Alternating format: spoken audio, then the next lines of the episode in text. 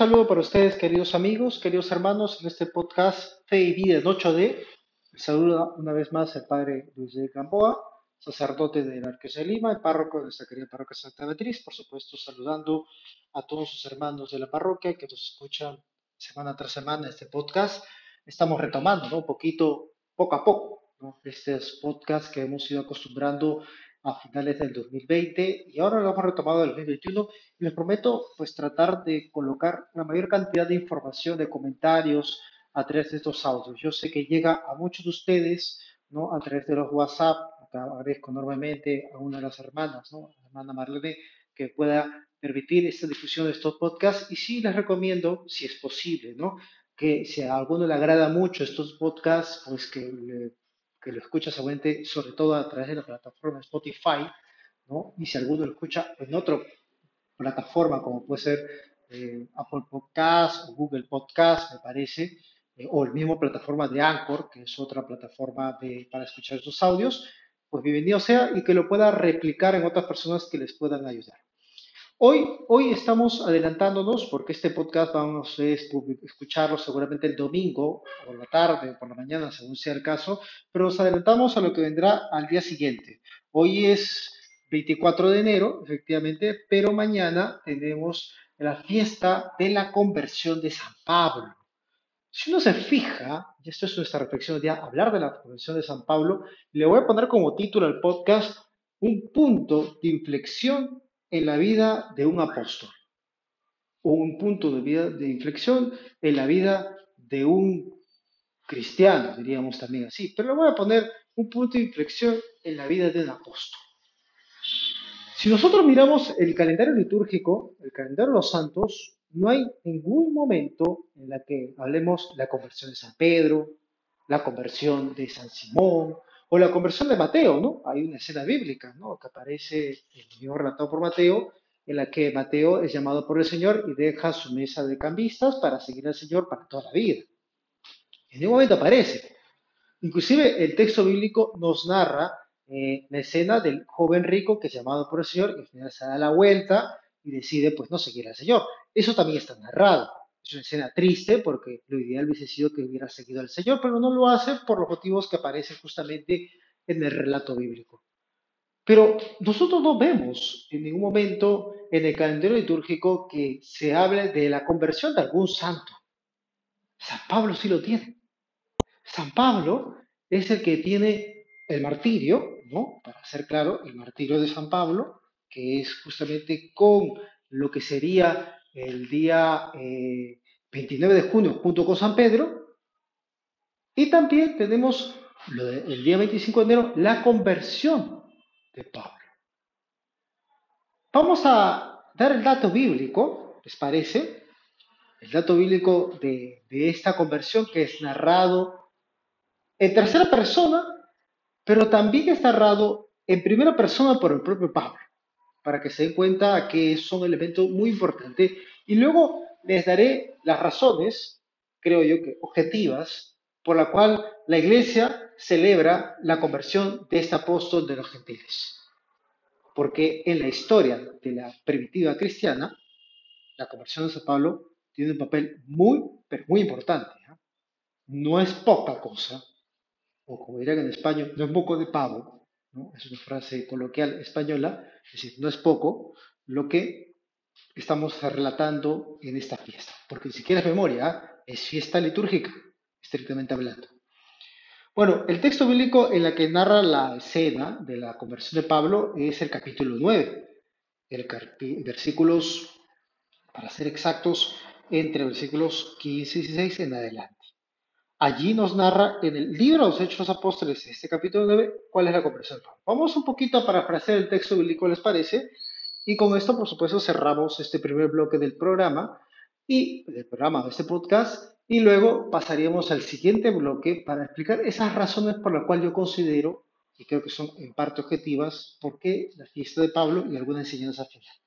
Bueno, pues eh, Pablo, Pablo se encuentra yendo hacia dónde? Pablo se encuentra yendo hacia Damasco para atrapar con la autorización, con la venia del Sanedrín, a los que son judíos, o a los judíos cristianos, cristianos convertidos, ¿no? Al judaísmo, o al cristianismo, para ser exacto. Pablo es un fariseo, conocedor de la ley, y vamos a decirlo de manera coloquial, no le cae nada bien que judíos se hayan convertido a la secta de Jesús Nazareno. Por tanto, tiene una cierta tirria, una ojeriza, una especie de odio, un rechazo auténtico a todo aquel que profesa la fe en el Cristo o en ese Jesús Nazaret que se proclamaba como rey de los judíos.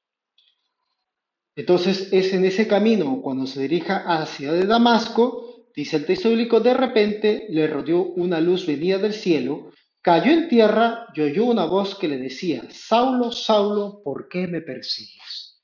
Recuerde que Pablo, antes de ser llamado Pablo, su nombre era Saulo. ¿Quién se presenta ante, ante Saulo? Se presenta el propio Señor, que le dice, ¿por qué me persigues? El propio Pablo le responde, ¿quién eres tú, Señor? Y el propio Señor le dirá, yo soy Jesús a quien tú percibes. Ahora levántate, entra a la ciudad y allí se te dirá lo que tendrás que hacer. En ese momento queda ciego, producto de la luz que resplandecía la aparición de Jesús ya resucitado, y camina ciego hacia la ciudad de Damasco para encontrar a la persona que le iba a recuperar luego la vista, que sería un discípulo, un cristiano llamado Ananías, que con cierto temor también llegará a curarlo, porque sabía claramente por las noticias de que este Saulo, este hombre, era un perseguidor acérrimo de los cristianos, o sea, perseguía y los apresaba y, quería la destrucción del camino cristiano.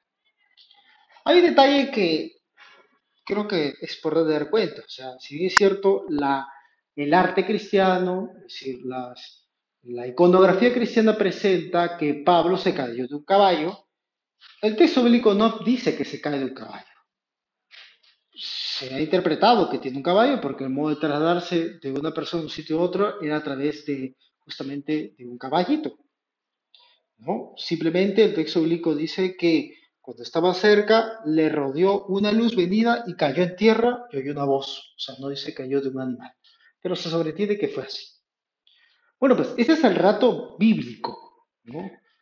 Pablo, en el camino de ser perseguidor, termina siendo el hombre por la cual descubre cuál es el sentido de su vida, ¿no? Y este encuentro que le va a llevar justamente a un cambio radical. La historia viene más adelante porque Ananías le curará de la ceguera, se le caerá justamente la escama de los ojos, recuperará la vista y a partir de este momento empieza este camino de conversión del propio Pablo, que terminará luego con un paso de un tiempo no tan largo en el apóstol en el apóstol de los gentiles. Un camino que para ti y para mí es muy importante. Por eso lo estamos celebrando en este 25 de enero. Hacemos un pequeño corte, queridos hermanos, y volvemos el siguiente bloque para hacer estas pequeñas conclusiones de este rato bíblico con alguna experiencia también de lo que nos puede dar el magisterio de la iglesia. Hacemos un pequeño corte.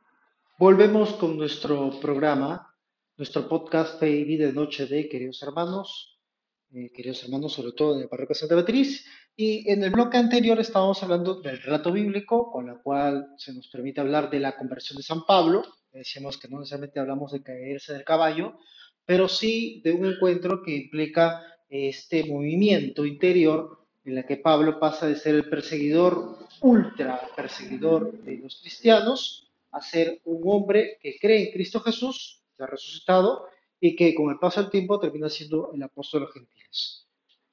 Recuerdo en el año 2008, una anécdota personal muy mía, muy mía, en agosto del 2008, en la que tuve la oportunidad de estar en la ciudad eterna, en Roma, unos 40 días aproximadamente para estudiar el italiano. En ella, en la última semana de agosto o la primera semana de septiembre, para ser más preciso, tuve la oportunidad de ir a una audiencia del Papa Benedicto XVI.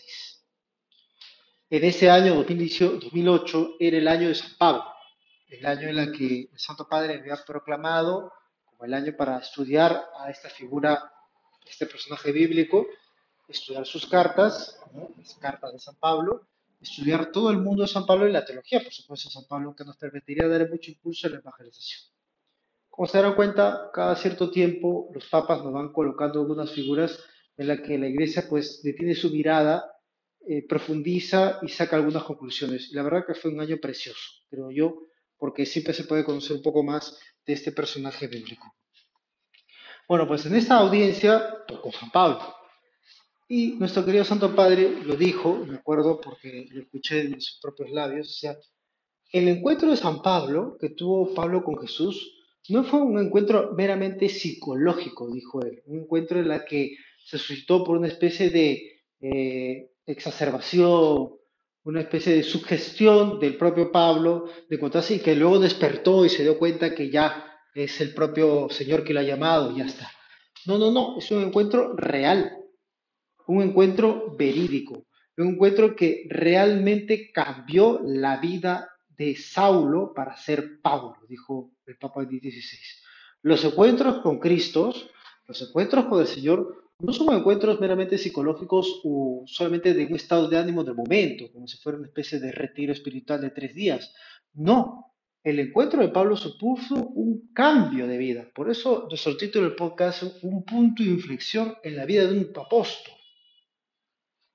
Por eso, como dice el Santo Padre, los encuentros con Cristo no son encuentros meramente psicológicos, sino lo es también porque suscitó un movimiento de sentimientos, pero va más allá de ese tema. Y eso es lo que quiero destacar en, este podcast, que es un encuentro real, que cambia la vida de un hombre y que luego va a ser herramienta fundamental para la evangelización. Y ahí está el otro punto, decíamos en la primera parte del podcast, para mí, ¿cuál es la importancia de esta conversión? Pues importantísimo, porque hasta antes de Pablo, la conversión solamente era de los judíos para ser cristianos, es decir, al pueblo judío. El evangelio, el anuncio o el querigma llega a las primeras comunidades cristianas que proceden del judaísmo. Judíos que conocen como Pedro, como el propio Pablo, como el propio Santiago, como el grupo de los doce, algunos discípulos que procedían del judaísmo. Y hasta ahí no está mal el tema. Pero el Señor había llamado, venido a llamar no solamente al pueblo de Israel, sino a todos los pueblos de la humanidad, como se refleja en la llegada de los magos de Oriente al niño Jesús. El Señor no solamente proclamó el Evangelio, si bien es cierto, visitó las poblaciones vinculadas con el judaísmo, de Judea, de, Galilea, eso no quiere decir que su Evangelio estaba circunscrito solamente a una extensión del judaísmo o una especie de mejora, mejoramiento, una versión pro del judaísmo. No, estaba llamado para todos los pueblos. Pero hasta este momento, lo que suscitó este cambio, no teníamos este punto. Es más, había mucha polémica. El propio relato de los Hechos de los Apóstoles menciona que luego de este paso, Pablo va a empezar a proclamar el Evangelio ya no a los pueblos judíos sino a los pueblos de la gentilidad. ¿Qué son los gentiles? Los gentiles son aquellos que no pertenecen al pueblo de Israel, o vamos a considerar hombres o mujeres paganos y paganas. Entonces, viene una expansión a un mundo mucho más allá de los linderos del judaísmo. Eso es un cambio muy importante, queridos hermanos, porque eso va a repercutir para toda la iglesia. Eso va a repercutir que las comunidades que funde Pablo serán comunidades cristianas, ciertamente, pero que van a tener sobre todo gente que va a aceptar la palabra de Dios o el Evangelio de nuestro Señor Jesucristo procedente de otros pueblos que no son judíos. Ese gesto va a permitir que Pablo pueda llegar, a Roma y también fundar una comunidad en Roma. Ese ese cambio de vida que va a tener y que luego será el apóstol de los gentiles, va a permitir que el pueblo imperio romano pueda ser en menos de tres siglos el imperio pagano, el imperio de los dioses, el imperio del poder, de demacrar al débil, a ser el imperio que está unido al cristianismo. Hay una relación entre ese momento en el cual el cristianismo tenía siendo la religión oficial del imperio a final del siglo IV y la conversión de Pablo. Y es que muchos gestos de Pablo, como verás en el libro de los Hechos de los Apóstoles, como podrás leer en la carta de los apóstoles, en la carta del propio Pablo a las distintas comunidades, son acciones en las que buscan evangelizar. Abrir campos. Abrir campos. Y esa es nuestra conclusión para esta postgas, que tenemos que ser como Pablo, hombres y mujeres de apertura, sabiendo que todos debemos recibir el Evangelio de Cristo según su medida. Hay una frase de Pablo que dice, ay de mí si no evangelizo, ¿no? Pues eso mismo tenemos que tener nosotros en actitud. Esto quería relatarlo con ustedes, quería compartirlo, estas ideas, estas conclusiones que para mí son importantes, que suelo decirlos, y quería compartirlo con ustedes en este audio. Queridos hermanos, sepamos seguir un poco la línea de San Pablo, aunque no estamos en el año de él, estamos en el año de San José, claro que sí, pues que tengamos un poquito de mirada, una miradita, aunque sea hoy 25 de enero, si me estás escuchando en este podcast 25 de enero, una miradita a Pablo. Verás que te va a cautivar muchísimo. Un saludo, querido hermano, querida hermana. Dios te bendiga. Nos vemos en otro episodio de este podcast Fe y Vida en 8